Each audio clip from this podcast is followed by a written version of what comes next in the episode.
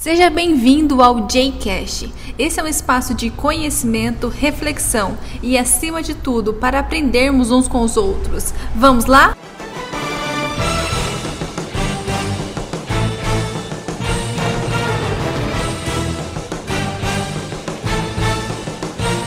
Pessoal, tudo bem? Retornando às gravações do JCast, é um grande prazer ter vocês aqui nesse espaço de aprendizagem. E hoje convidado muito especial, o professor Adriano Barreto. Tudo bem, prof? Tudo bom, Jenny? Como é que vocês estão? Tudo certo. Estou muito, muito feliz de retornar às gravações e muito feliz pela sua presença aqui. Hoje a gente vai conversar uma, um tema que você se esbanja. É, é, o seu, é o seu nicho, não é? É, tecnologia novas tecnologias é algo que nós já trabalhamos aí há, há muito tempo, né, cara? Não vou falar para não, não a minha idade aí, mas faz muito tempo que eu trabalho com tecnologia, sempre imersivo nessas tecnologias que estão sendo lançadas, que a gente vê por aí, tudo que chega hoje lá no usuário final, né, no que você vê lá no seu dia a dia, a gente às vezes viu já uns dois, três anos atrás, lá no começo, né? Então eu me lembro até do dia que chegou a internet no Brasil, pra vocês terem uma ideia, né, cara? Meu primeiro contato com a internet foi em 92, 1992. Faz tempo. Ah, faz um tempinho, nossa. E tipo, ver o início e depois ver a coisa se transformando, as pessoas tendo contato com isso, essa experiência deve ser impressionante. É o que eu falo para os meus alunos, né? Algumas coisas que a gente viu, é, para você ter uma ideia. O e-mail, que hoje é uma coisa tão normal para nós, né? Que é nosso dia a dia e já é uma coisa que algumas pessoas já consideram até ultrapassadas do e-mail. Quando foi lançado no Brasil, passou no Jornal Nacional o serviço de e-mail. O Brasil tinha 200 usuários de e-mail. É, vocês terem uma ideia. Isso há muito tempo atrás.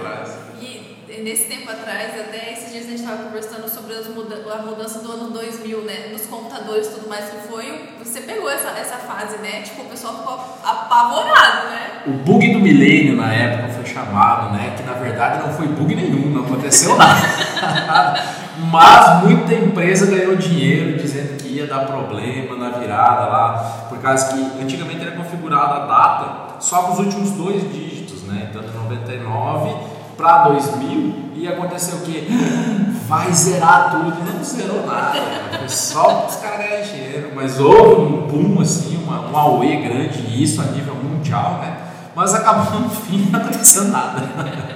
Na verdade, a gente é, acaba tendo medo desconhecido, né? Como era algo desconhecido, o pessoal ficou apavorado e, tipo, daí a, a margem pro pessoal ganhar dinheiro e tudo mais. Aqueles que entendem, né? Isso. Sabia que vai acontecer nada. Sim, mas você imagina assim, instituições bancárias com medo de perder uh, dinheiro ou prejudicar as contas dos seus clientes, né? Então essas empresas acabaram investindo muito dinheiro nessa época para que não acontecesse nada. Então eles chamaram programadores, fizeram equipes, uh, empresas terceirizadas foram contratadas. Então houve assim um grande, uma grande movimentação nessa no bug do milênio, que não teve bug.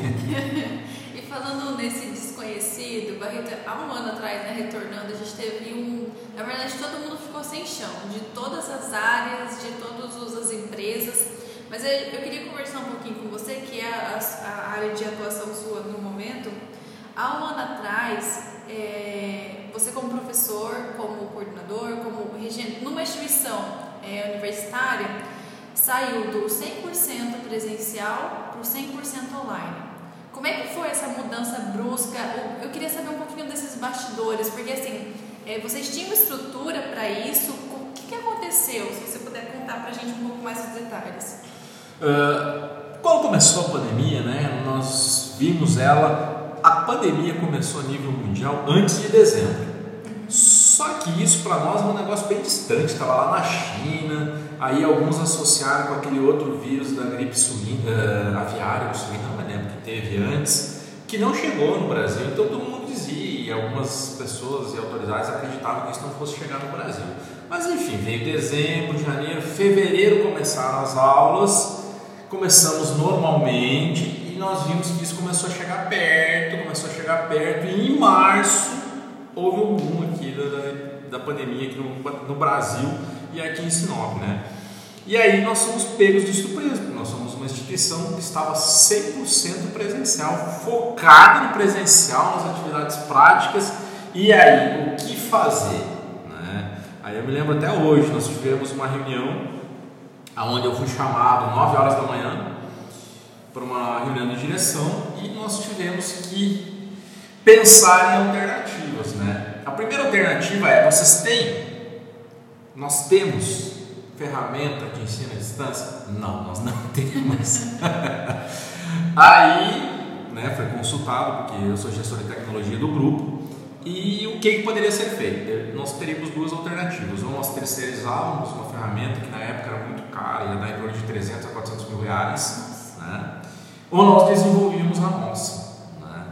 E aí eu falei para os nossos diretores né, que nós poderíamos desenvolver que nós temos uma equipe, foi montada uma equipe para isso. Só que eu precisaria de três meses. Eles disseram: você tem 20 dias.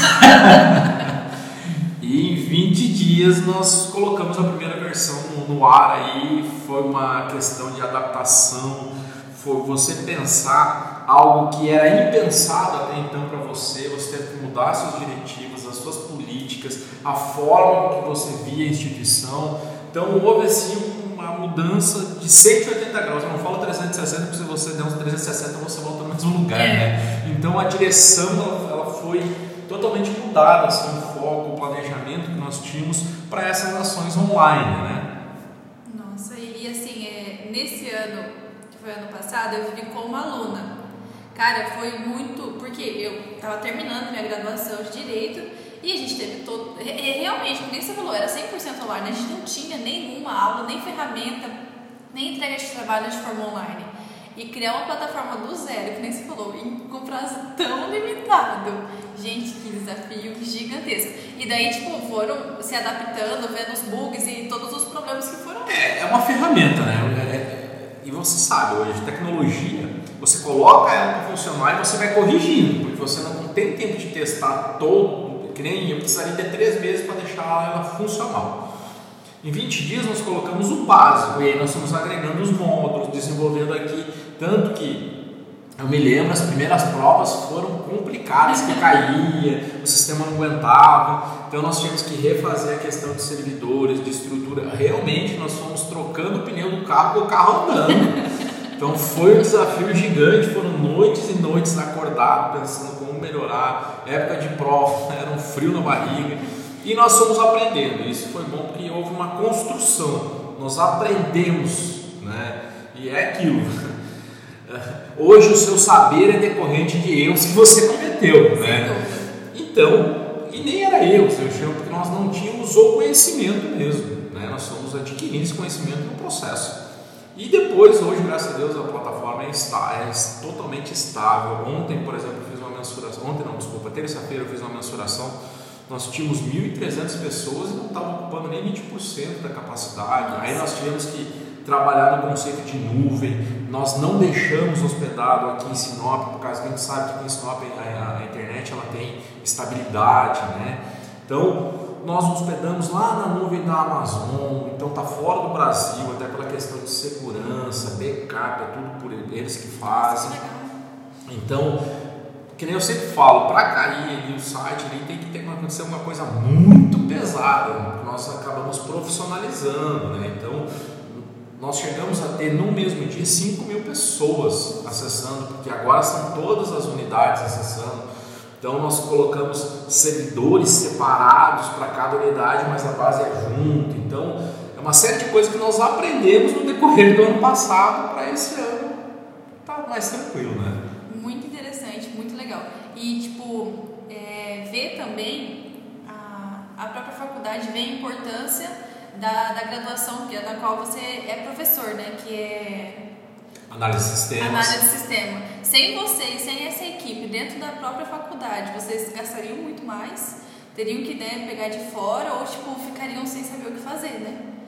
É a importância dessa graduação e como ela bombou né, nesse último ano. É, eu costumo dizer lá para os meninos que a análise de sistemas foi um dos ramos aí, atividades econômicas que não pararam, né? Muito pelo contrário, houve um boom e há uma grande escassez no mercado agora. As, as empresas, todos os dias eu recebo, porque houve uma transição, né, como eu assumi a gestão de tecnologia do grupo, eu acabei saindo da coordenação do curso de análise de sistemas e chamei o nosso professor William para ser o coordenador do, do curso. E nós trocamos ideia todo dia. Todo dia existem empresas de tecnologia nos mandando e-mails, solicitando estagiário, profissional. Assim, nós temos um grupo de egressos lá, de pessoas que já formaram, todos estão trabalhando. Então, então assim, né, esse dia eu fiquei sem jeito de falar com o empresário da cidade assim, ele disse, mas Barreto, eu preciso, me arruma alguém. Eu disse, cara, não tem, não tem.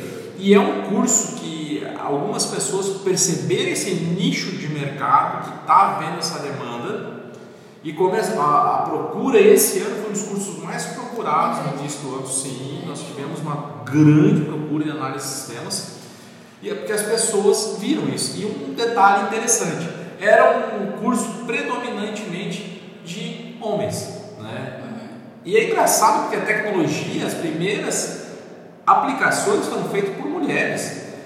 O primeiro ônibus espacial ele foi quase todo ele programado por mulheres. E antigamente é, você via muitas mulheres e foi um curso que foi degringolando, foi só ficando homens. E esse ano não, esse ano nós já estamos com a turma quase meia meia, gente. Muitas meninas. Né? Eu sempre tinha uma ou outra menina, um, no máximo uma que formava junto com, com os meninos, e agora não, esse ano nós estamos com bastante aí, né? Então é um curso que houve assim um boom, até pela própria situação, pela demanda dessas tecnologias, né, que você percebe hoje claramente, claramente uh, que as pessoas não estavam preparadas para usar a tecnologia, né? Sem dúvida, ninguém estava preparado para tudo isso. E assim, eu gostaria de saber de você, você viu alguma diferença com o professor, mas nos alunos também? Qual, qual você acha que é a diferença nesse último ano esse, esse, 2020, eu sempre falo, 2020 foi o ano, o ano do 5 em 1. Como assim 5 em 1? A curva que nós teríamos e as empresas teriam para implantar tecnologia dentro das empresas e as pessoas para se acostumar com tecnologia, o que foi feito ano passado levaria esses 5 anos se nós não tivéssemos a pandemia. Né? Então a pandemia forçou as empresas a entrarem para a internet, forçou as pessoas a começarem a trabalhar com a internet forçou o governo a melhorar suas tecnologias, porque hoje, um exemplo que eu cito né, é o auxílio emergencial. Você imagina criar uma aplicação financeira em três meses para disponibilizar quase 60 bilhões para 200 milhões de brasileiros fazer análise de quem tem direito, quem não tem direito. Então é um negócio assim absurdo, né, cara? O governo teve que, teve que se adaptar, nós, enquanto usuários, tivemos que nos adaptar, as empresas de tecnologia tiveram que se adaptar. Então houve assim, ó, um boom de investimento em tecnologia que demoraria cinco anos se não houvesse a pandemia. E isso num ano. E isso trouxe também um outro reflexo mostrando que as pessoas às vezes não estavam preparadas para receber essa grande demanda de tecnologia. Então ficou muito acentuado também as pessoas que não sabiam mexer com tecnologia. E isso agora reflete em dois momentos. Que você ou você repele aquilo que é o desconhecido, ou você tenta se adaptar. Então existem pessoas que também assim, não querem mais mexer, ficaram meio traumatizadas, né? mas que infelizmente hoje não tem volta. E esse, esse movimento que houve da tecnologia, ele não tem mais volta. Né? Então as pessoas agora, se aquelas, a grande maioria se adaptou lá e não vai ter volta. Eu estava vendo uma reportagem esses dias da Avenida Paulista, uhum. né? Avenida Paulista, em São Paulo. Os grandes escritórios vazios. Nossa. Vazios porque está todo mundo em home office. Home office. E o que, que o dono de uma dessas empresas falou? Rapaz, eu não vou pagar mais, nós vamos continuar mesmo depois da pandemia, nós vamos continuar no home office, porque eu tive um aumento de produtividade. E aí você começa a analisar o seguinte sentido: São Paulo, por exemplo, você chegar às 8 horas da manhã no seu trabalho, você tinha que às 6. 6 horas e 2 horas de, de metrô ou de carro para você chegar no seu trabalho. Depois mais 2 horas para você voltar para casa. Né? 4 horas perdidas. São 4 horas por dia perdidas em deslocamento. Né? E quando você trabalha na sua casa, eu vi um casal, apareceu um casal, que os dois trabalhavam no escritório, assim, e eles quase não viam os filhos, e era aquilo, duas horas de carro para ir, duas horas para voltar, trânsito, estresse, uma série de coisas. Eles alugaram o apartamento deles em São Paulo, quando os dois estavam em home office, E eles alugaram uma casinha na praia.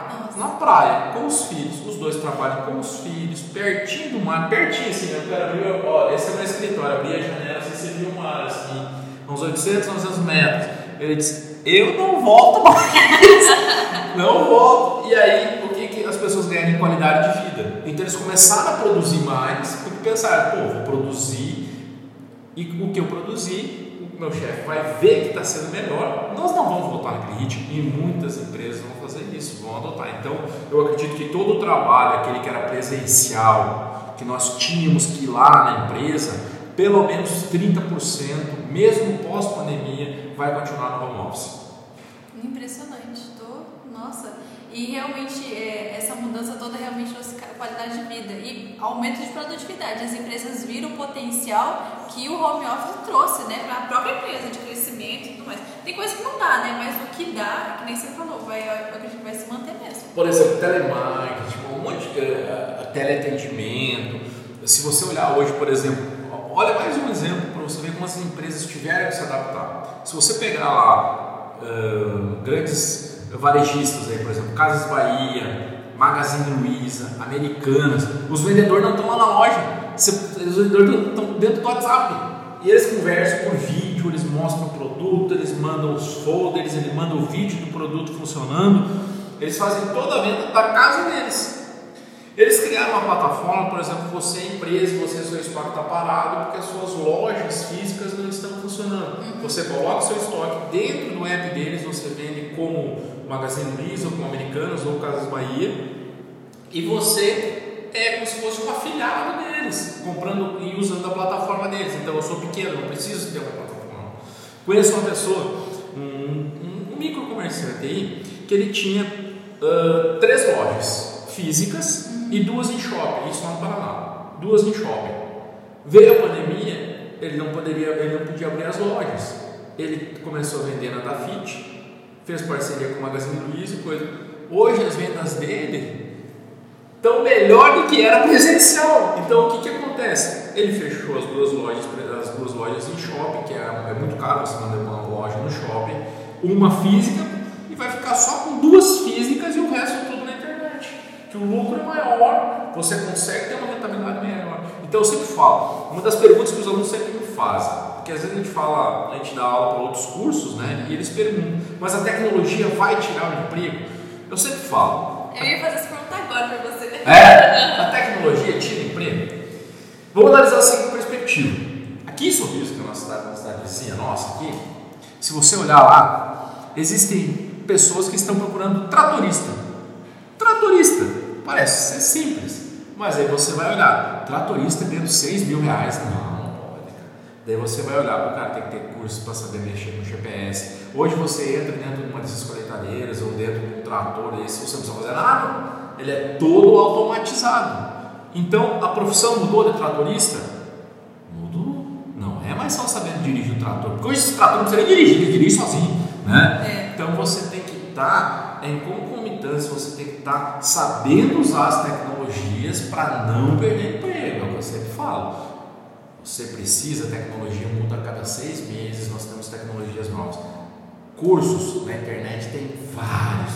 Eu, por exemplo, dias, eu não sabia o que fazer, eu resolvi fazer um curso de stop motion, que é animação de massinha de modelar. Olha só. E aí você faz filmes, então assim, tudo gratuito na internet. Então hoje você pode se atualizar todos os dias, se você quiser, pela própria internet. Existem cursos gratuitos. Ah, mas isso é muito caro. Eu disse, não é, cara, você só precisa ter acesso à internet. Você não acessa seu Facebook, seu Instagram, seu Twitter todo dia? É a mesma coisa. Você tem que criar o hábito de fazer aquilo. Entendeu? Exatamente. E até as próprias plataformas de Instagram, Facebook, você vê muitos perfis que estão ensinando você a vender na internet, a como bombar a sua loja na internet, ou até fazer. Ah, esses dias eu estava vendo um curso de crochê na internet.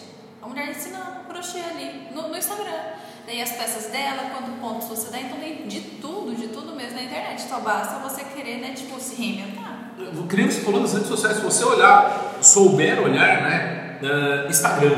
Instagram lá, se você olhar, ah, eu trabalho com venda de livro. Se você começar a pesquisar isso aí, automaticamente já vai começar a aparecer no seu feed lá cursos, dicas. Uh, tem um que eu sigo lá, como é que é o nome daquela rede social? Me fugiu o nome. O TikTok. As pessoas usam o TikTok para dar risada. Mas se você olhar, tem dicas de tecnologia, de aplicativos que você pode usar, aplicativos para você fazer desde um folder, um cartão, e aí você vai para o outro lado. Essas dicas, beleza, eu estou desempregado, o que eu vou fazer? Você começa a olhar essas coisas você começa a aprender. E existem plataformas hoje que contratam você, olha só, existem duas plataformas, por exemplo, a Orkana e a 99 Freelas, que são, imagina assim, um grande classificados de emprego, para você fazer só coisas online, por exemplo. Esses dias eu estava olhando lá no 99 Freelas, ele, uh, tinha um cara procurando uma pessoa para fazer dois e-books sobre pães, como fazer pães. Minha mãe ia fazer esse negócio com o pé nas costas mas daí as pessoas às vezes não sabem usar as ferramentas para fazer isso. E existem ferramentas gratuitas, você não precisa pagar para fazer um e-book. Daí esses dias eu vi lá também tinha uh, para fazer tradução. Usa o Google Tradutor e depois adapta, leia. Né? Então existem empregos hoje, não aqueles que dizem assim, ah, ganhe 20 mil em três semanas. Ah, é. Isso não existe, tá? Isso não existe. Aqueles anúncios que aparecem. É, não. Você ganha lá, você não vai faturar 20 mil, mas assim, ó, você consegue fazer uma renda de mil a mil quinhentos reais aí, fazendo trabalhos extras na internet. Por exemplo, esses dias eu estava vendo, aí tinha uma pessoa procurando numa empresa, era, o cara tinha não sei quantas mil notas para lançar, e ele estava contratando uma pessoa só para ficar lançando isso aí da casa dela. Ele mandava as notas, entrava no sistema da empresa e ficava lançando. E ele pagava, salvo engano, eu acho que era 300 reais por mês para o cara ficar lançando essas notas aí. Pô, da sua casa, cara. Entendeu? Então existem oportunidades, as pessoas só precisam estar antenadas na tecnologia. É, uma coisa que foi bem recorrente, eu posso dizer, é, foram os memes das videochamadas. E daí fica a questão, né? A gente já viu diversas e uma reflexão. Será que esses memes foram. Eu acho que já é até uma resposta, uma falta de preparação das partes e você acha como é, profissional que também está no serviço de trabalho, será que esse comportamento vai se manter desse falta de preparo, tecnologia e tudo mais? Como é que você acha que as pessoas vão conseguir se adaptar e não, não virar meme na internet, né? Memes é o que mais teve, né? Mas é isso que você falou, Jenny. É, faltou muita preparação. 2020 foi o ano do choque. Do choque. E agora nós estamos começando 2021. Então depende muito do que a pessoa incorporou para ela, né? Isso é um movimento que não volta mais. A tecnologia não volta. Por exemplo, as videochamadas. Hoje nós temos três mecanismos aí de videochamada. Por exemplo, o Zoom, o Teams, Microsoft Teams e o Meeting do Google. Essas três plataformas não vão sumir.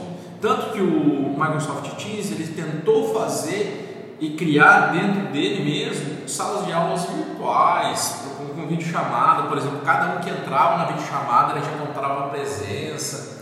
O Zoom foi uma plataforma que melhorou 100% também. O Google investiu no Google Meet. Então essas três plataformas elas não vão sumir.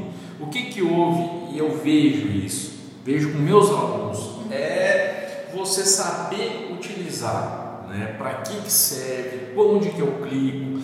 Então às vezes as pessoas têm na cabeça quando a gente fala de forma automática, a tecnologia também fala, deixa você com essa sensação que é tudo automático, só clicar. Não é. Às vezes tem coisas que você precisa configurar. Outra coisa que as pessoas não cuidam são os seus dispositivos, por exemplo, seu notebook, seu celular. Ele está formatado da forma certinha, ele usa os aplicativos, ele está com vírus. Não... As pessoas até hoje não usam antivírus, cara. Ou elas têm aquela falsa ilusão que o antivírus gratuito ele vai te salvar. Rapaz, não salva não. Ele, o, o, antivírus gratuito ele vai pegar até uns 30% da, da, dos malwares, que são essas, essas ameaças eletrônicas que nós temos, e não vão pegar tudo.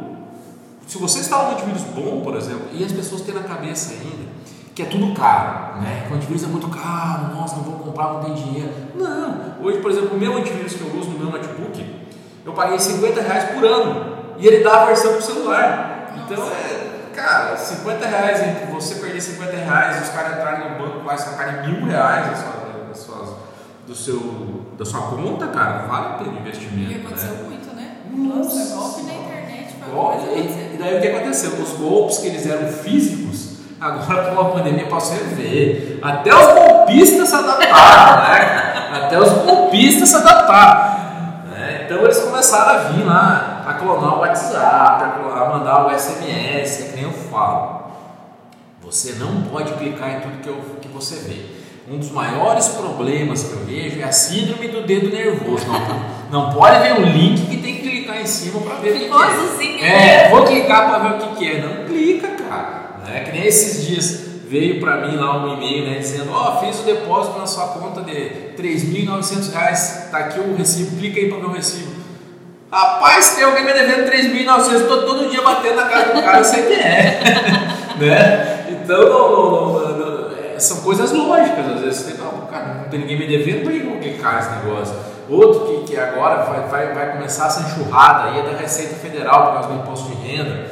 Então nós, nós temos aí, sempre são essas, essas datas sazonais, né? O imposto de renda, ou quando você tem que receber benefício, benefício, muita gente até no Fantástico, outros, outros jornais apareceu os golpes aí de pessoas, e é tudo o seu CPF. Então pode ver, muito site que você entra na internet que você não sabe o que é, ele pega lá os seus dados e as pessoas ingenuamente clicam e colocam os seus dados. Isso aí as pessoas na verdade estão fornecendo dados para as pessoas aplicar golpes, né? Então não se surpreenda se um dia aparecer um negócio no Serasa com seu CPF. Então por isso que a gente tem que cuidar, a gente tem que cuidar dos nossos dispositivos e hoje, como está tudo aqui no celular, né, cara? Hoje tem, por exemplo, carteira de trabalho que pode ser digital aqui, seu, seu título de eleitor, sua carteira de trabalho, enfim, os documentos do seu carro, RG, carteira CNH, carteira nacional de habilitação, tudo no celular. Então, se você não cuidar do seu celular, colocar um antivírus bom, ficar baixando tudo que é porcaria, que é, que é existem aplicativos que diz lá, ah, para fazer uma foto legal, não sei o que, não sei fazer você ficar ou virar homem, ou é, virar mulher, ficar lá, velho, aquilo lá foi o maior. Foi, aquilo lá todo mundo baixou e era um dos maiores espiões. Ele, roubava os seus dados e mandava para alguém, entendeu? Então é isso, é você. E se você tem um antivírus, ele te avisa dessas coisas. Ele diz, ah, isso aqui pode ter um malware. Se ele falar o malware, malware nada mais é do que um vírus, algo que vai prejudicar. Mal, já começa com mal, né? Então é um malware, é um software mal, vai fazer mal para o seu computador, para o seu celular. Cuidar com relação a isso. É, você comentou agora sobre algumas plataformas, aplicativos e, e é, que já existiam e, e brilharam né, nessa fase de, de pandemia. Só, só um parênteses, assim, por exemplo, o Zoom, né? O Zoom era uma ferramenta que ela era mais ou menos usada, algumas empresas usavam. Quando veio o boom na internet, o dono do Zoom tirou os programadores de todos os outros projetos e colocou no Zoom para melhorar ele e hoje é uma das empresas que mais fatura o Zoom. Que loucura. E assim, é, quais vocês acham que foi as se tem algumas novas aparecendo no mercado para estar tá auxiliando nesse momento. Você citou o Zoom, o Teams, o, o Google Meet. Meets, é. Essas aí são para telecomunicação, né? Para tá. Que nem, que nem eu falei o e-mail. Começou lá atrás, saiu no Jornal Nacional, depois veio o ICQ, depois veio o MSN, depois veio o WhatsApp. E agora vem essas ferramentas aí para nós nos comunicarmos em tempo real, né? Então o Zoom, o Meet e o Microsoft Teams foram as que mais cresceram, assim, absurdamente, porque as pessoas precisavam se comunicar, precisavam fazer reunião, e como estava todo mundo em casa, precisava achar um local onde todos usassem. Né? As empresas compraram, teve empresa que comprou e a licença do Zoom era um pouco cara. Então, todo mundo ganhou nessa parte de comunicação. Mas há, uma, há duas ferramentas que eu gostaria de destacar que as pessoas começaram a usar para ganhar dinheiro. Como assim ganhar dinheiro? Porque hoje você sabe, se você vai fazer um cartão, se você vai fazer um folder, se você vai fazer um panfleto, você vai precisar de um designer para fazer isso, né? E existem duas ferramentas, o Canva e o Spark da Adobe, que são gratuitos e eles te dão templates, que são modelos prontos e você só altera o nome, por exemplo, ah, aqui tem um vigilante, vou trocar por uma pizza, pegar uma foto. Então, essas ferramentas uh, tornaram as pessoas também produtoras de conteúdo para divulgar os seus produtos. Por exemplo, eu vi uma senhora uma vez que ela fazia pão também artesanal, tortas, você vai aprender? E o que aconteceu? Ela aprendeu a usar essas ferramentas, criou a rede social para divulgar. Então, as redes sociais também tiveram um boom muito grande, porque as pessoas, por exemplo, anunciavam no jornal, anunciavam na rádio, para quê? Para que o público fosse até eles comprar, fosse na loja física. Como houve essa capacidade agora do público ir, por causa das restrições e tudo, elas precisavam de alguma forma divulgar o seu produto. Então, os métodos utilizados foram redes sociais, usar essas ferramentas gratuitas para criar folder, panfleto, propaganda do seu produto para divulgar. Então, é, o Canva, o Spark e as redes sociais, assim, foram as que mais bombaram. Né? É, eu sou, Fora sou usuária do Canva e acho ele incrível. Eu já usei o Trello e o Sparks. Mas ainda assim o Canva ele tem um. E a mesma versão gratuita, eu não pago a versão paga ainda. Mas ele tem muito. Nossa, ele é muito bacana de mexer, muito, muito né? intuitivo, muito fácil. Eu nunca mexi com, uma, com Photoshop, nada, tenho uma dificuldade imensa de fazer com isso. Mas ele é muito fácil de mexer, muito legal e qualquer um pode pegar. Qualquer pra... pessoa assim, ó, é aquele negócio intuitivo que nem meus alunos falam. Assim, é uma personagem muito difícil. Daí eu falo, é difícil, né? Mas baixar um aplicativo para alterar a fotinha, deixar a fotinha bonita para o Instagram, você consegue. É a mesma coisa, você vai seguindo, tentativa e erro. Até você aprender. É, justamente, tem que ter essa, esse feeling de ir buscar e tudo mais. É, é que nem a gente falou, é, Barreto, é, até, igual você me explicou, né? A tecnologia veio, evoluiu e não vai retroceder. Não, ela só vai avançar. E aí agora, se você analisar nós temos essa tecnologia assim, que elas são voltadas para software e comunicação, né? que são os aplicativos, como você falou, o Canva, nós temos o Trello, o Trello para gestão ah, de equipe, para gestão de equipe, nós temos aí Google Meet, nós temos Microsoft Teams, Zoom, são todos aplicativos voltados para comunicação, né? Mas agora nós temos uma área que está avançando muito também, que é a automação, né? Por exemplo, esses dias eu estava como ministro aula para engenharia e para arquitetura também, nós temos uma disciplina chamada automação. Né? Então eu estava vendo casas já sendo construídas por robôs, né? por impressoras 3D. Existe todo um condomínio, não me lembro se era México ou nos Estados Unidos, que todo ele foi construído por impressora 3D. Então assim, cara, é um negócio assim que é tecnologia também mas é uma tecnologia diferente dessa que nós estamos acostumados. Imagina você olhar assim, tipo uma escavadeira, uma reta escavadeira, colocando tijolo e lançando um negócio que parece cimento e, e massa e já coloca outro tijolo e aquele negócio começa a subir assim, sem interferência humana. Então é o que eu falo, a construção civil vai subir? Não. Mas os equipamentos eles vão sendo aprimorados, entendeu? Então a automação também é um um negócio que está criando e assim, nessa pandemia assim, veio quietinho, quietinho, mas está aí, está acontecendo. Está acontecendo. E a gente, os profissionais que, que estão vendo que está trazendo essas mudanças, na verdade é, é ser antenado, né? Você ficar em busca da tecnologia. Não no sentido de para ficar com medo e apavorado, mas sim o que, que eu posso aprender para estar tá dentro disso. Eu quero fazer parte disso. O que, que eu tenho que fazer para. É o que eu sempre falo. Esses dias eu estava falando para a turma de estética lá da face, estava falando para ele assim, ah, mas isso não tem nada a ver com nós. Eu disse, rapaz, mas pensa o seguinte comigo, quando você vê uma tecnologia nova, você não, não pode ter aquele pensamento, ah, isso não agrega na minha realidade. A pergunta tem que ser diferente, é como eu posso usar essa tecnologia para agregar o meu produto ou o meu serviço? Né? Realmente, se você pegasse uma, uma, uma máquina que constrói parede, não tem nada a ver mas eu posso ver máquinas, por exemplo, que fazem unhas automaticamente. Ah, mas existe isso? Isso existe. Então, é, é você tentar visualizar aquela tecnologia ou aquele tipo de tecnologia dentro do seu trabalho, ou do seu produto, ou do seu serviço, aquilo que você presta, né? e tentar sempre agregar mais ao seu produto. Então, isso que torna, às vezes, você um profissional diferenciado, né? Você está agregando novas tecnologias ou novos saberes àquilo que você já faz no cotidiano. Entendi. Ai, foi tão legal essa conversa, Barreto. E ó, como vocês estão gravações, nós estamos com um quadro novo no JCast, que é mais sobre você. Para conversar mais com o nosso convidado, saber um pouquinho mais sobre você, eu tenho algumas perguntas para fazer para você. vamos lá. Qual momento, Barreto, você considera mais marcante na sua vida? mais marcante, Com certeza foi o dia que eu gravei música numa fita cassete. Por que, Barreto? Assim, mas todo mundo fez isso antes, mas essa foi diferente. Eu tinha um tio meu que ele era desenvolvedor, ele era programador de um grande banco.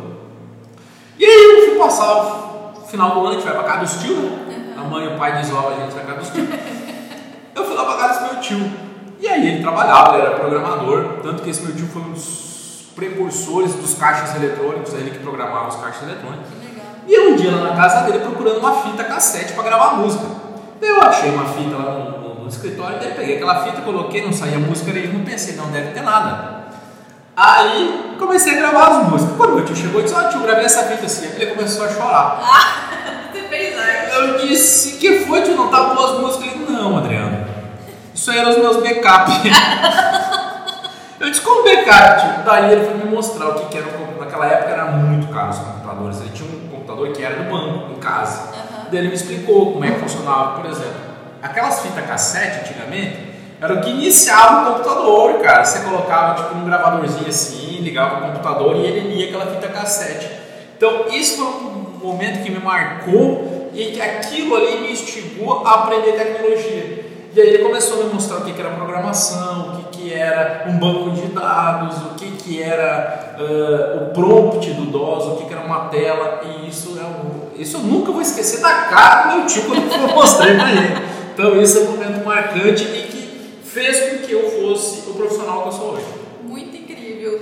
E tem alguém que é, você se inspira? Ah, meu tio, meu tio lá me inspira muito, tio Paulo, né, cara? Então ele era uma pessoa que sempre estava nessa vibe ele era programador, mas ele fazia curso de carpintaria, mecânica, ele fazia, ele fazia de tudo assim, cara, né? Então, uma pessoa que sempre eu me inspirei, tanto que eu já fiz carpintaria, já fiz quadro de madeira para minha mãe, já fiz quadro para ela colocar as quinquilharia dela, já mexi com mecânica, mas a mecânica eu confesso que eu não gostei muito. Elétrica tentei porque meu, por causa do meu pai, mas tomei muito choque, não gostei. mas é isso, é uma pessoa que me inspira, que me inspira é o meu tio Paulo, cara. Ah, é vivo ainda.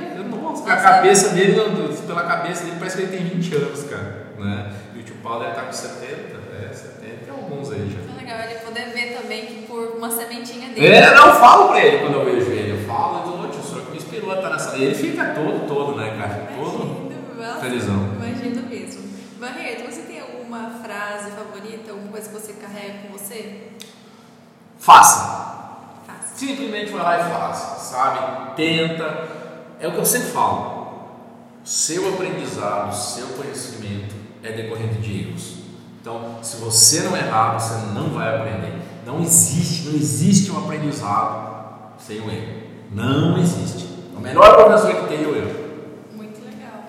E qual é a sua música favorita? Ah, Sultans of Swing, da Strange. Coming in out of the rain, they hear the jazz go down. Competition in other places. But the horns, they blowing that sound. Way on down south. Way on down south. London town.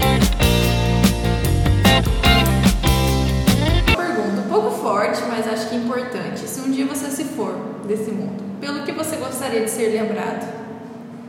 Acho que pelas coisas que eu fiz, pelas vidas que, que eu ajudei a, a não transformar, mas dar às vezes um, um sentido, uma direção, né? Nós fizemos já aqui um evento chamado Startup Week, umas três vezes nós fizemos, trouxemos isso que não existia aqui na nossa região.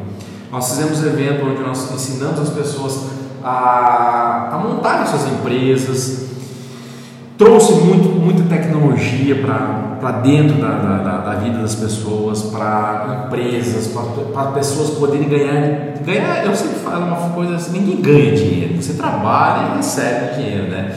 Mas isso é por ajudar a transformar a vida das pessoas. Né? Que legal, Barreto, muito obrigada por esse tempo que você cedeu aqui para o Jcast, foi muito legal, aprendi muito.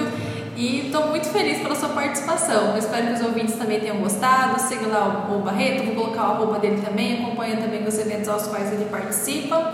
E é isso aí, gente. Muito obrigada, Barreto. Um grande abraço. Obrigado, Diego. Né? É, nas redes sociais eu sempre coloco lá eventos, cursos, palestras, eventos externos que estão acontecendo. Por exemplo, agora vai ter um curso onde eu vou falar sobre redes sociais para o pessoal de, de estética. Então, assim, um curso fora da faculdade. Então, é algo assim que é aberto ao público também. Então, uh, sempre estamos colocando alguma coisa, novidade lá para o pessoal. Né? que legal, então. Muito obrigada, Barreto. Gente, até o próximo episódio e tchau, tchau. Valeu.